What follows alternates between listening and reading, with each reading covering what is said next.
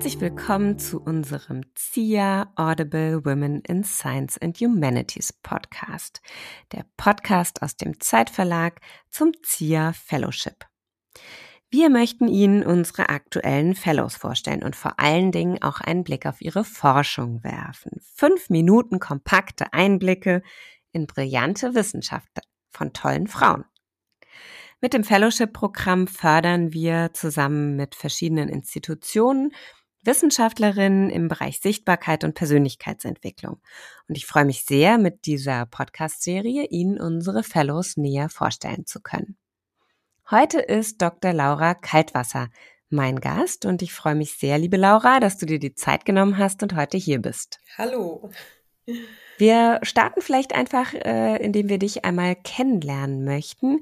Stell dich doch mal vor, in welcher Institution bist du gerade, wo forschst du und was machst du? Ja, guten Tag. Ich bin an der Berlin School of Mind and Brain der Humboldt-Universität Principal Investigator. Das heißt, ich habe meine eigene Arbeitsgruppe und wir erforschen das Selbstkonzept sowie Störungen des Selbst in der Schizophrenie mit neurowissenschaftlichen Methoden. Ein weiteres besonderes Herzensthema von mir ist, äh, sind die Emotionen, wie Emotionen unsere Entscheidungen formen und auch äh, welche Rolle der Körper dabei spielt.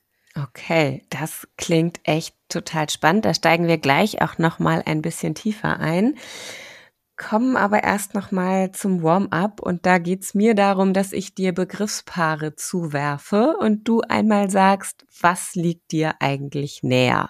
Mhm. Können wir starten? Gerne. Okay, dann starten wir doch mal mit der Frage Land oder Stadt? Land. Weg oder Ziel?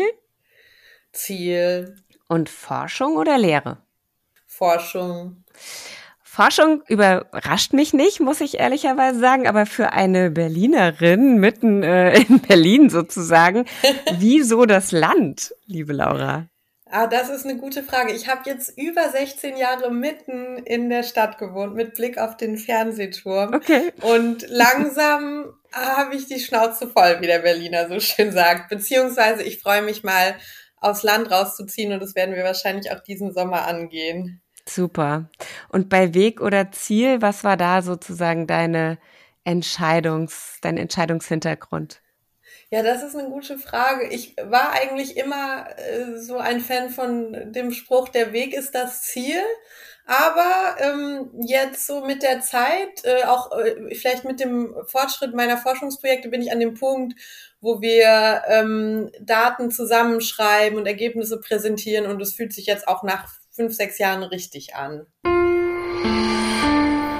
Jetzt kommen wir aber nochmal auf deine Forschung zu sprechen. Also du hast schon gesagt, du beschäftigst dich mit äh, Schizophrenie auch an der Stelle.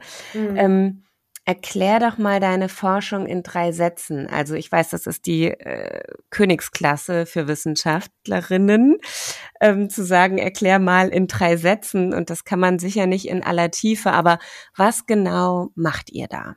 Ja, genau. Also in unserer Forschung geht es vor allen Dingen darum, das Selbst, also das Selbstkonzept neurowissenschaftlich zu beschreiben. Das heißt, in unseren Modellierungen entwerfen wir eine räumlich-zeitliche Hierarchie der Selbstverarbeitung, zunächst im menschlichen Gehirn. Aber das ist auch was, was man theoretisch in anderen Spezies untersuchen kann, denn es geht um ganz basale Aspekte des Selbst, wie Sense of Agency und Body Ownership. Und die Ergebnisse unserer Forschung informieren dann eben auch das Verständnis von Identität und Zugehörigkeit im Weiteren, aber eben auch möglicherweise ähm, Veränderungen des Selbst in Zuständen der Psychose oder anderen ja, Selbstmodellierungen. Mhm. Und ähm, ist das sozusagen das sehr stark erstmal das Verständnis der Grundlagen. Wie formt es sich oder geht es bei euch auch darum, das Ganze schon in Anwendung zu bringen? Nee, das ist ganz klare Grundlagenforschung in dem Schritt. Die aber noch fehlt, ne? Also wo man eigentlich, sag ich mal, als Laie vielleicht das Verständnis hätte, dass da doch klar ist, bestimmt, wie das alles funktioniert. Mhm. Aber du sagst, ist gar nicht so. Nee, genau. Also wir hatten in den letzten Jahrzehnten zum einen auf der neurowissenschaftlichen Seite, aber zum anderen auch auf der experimentellen Seite viele Entwicklungen. Also zunächst einmal natürlich Magnetresonanztomographie, dass wir mhm. räumlich genau ähm, ja auch im Gehirn bestimmte Aktivitäten untersuchen können, aber auch sowas wie Virtual Reality, so dass wir ganz neue Möglichkeiten haben, Körpererfahrung auch im Labor zu messen. Spannend, ja. Also wie da auch Technologie sozusagen Forschung so beeinflusst, weil ganz andere Optionsräume aufgehen. Ja, so ist das. Wird auch KI euch da jetzt äh, sehr stark beschäftigen in Zukunft? Ja, das ist interessant. Ich habe mich gerade äh, in einem Coffeeshop mit jemand darüber unterhalten. Also ich arbeite schon lange mit einfachen Methoden der KI, wie Machine Learning Modelle, also die dann meine Daten klassifizieren nach experimentellen Bedingungen. Insofern bin ich ein großer Freund der KI. Mhm. Ähm, genau, also das spielt auf jeden Fall eine Rolle. Wenn man jetzt aber noch mal auf die nächste Generation blickt und sagt, äh, mhm. äh, es ist ja immer noch so, wenn man aufs Wissenschaftssystem schaut, dass es äh, eine doch männerdominierte äh, Branche immer noch ist, würde ich es jetzt mal nennen. Ähm, mhm. Einer Fünfjährigen zu sagen, warum soll sie unbedingt Wissenschaftlerin werden? Was würdest du ihr erklären und mitgeben? Hm, ich glaube, ich würde sie erstmal fragen, ob sie neugierig ist, ähm, ob sie gerne was herausfindet, ob sie gerne spielt ähm, und fantasievoll ist, denn dann wäre sie in der Wissenschaft genau richtig. Also ich würde sagen, in der Wissenschaft kann man spannende Entdeckungen machen, die die Welt möglicherweise verändern. Und ein Experiment ist auch nichts anderes als ein Spiel mit den Möglichkeiten. Das ist auf jeden Fall etwas, was, glaube ich, begeistert bei vielen Fünfjährigen, die ich so kenne und erlebe. Ähm, sind wir schon am Ende unseres Podcasts. Es geht immer ganz schnell, weil wir ja doch nur kleine Sneak Peeks in eure Forschung geben können und sozusagen Appetit machen wollen, sich mehr zu informieren und vielleicht auch tiefer einzusteigen.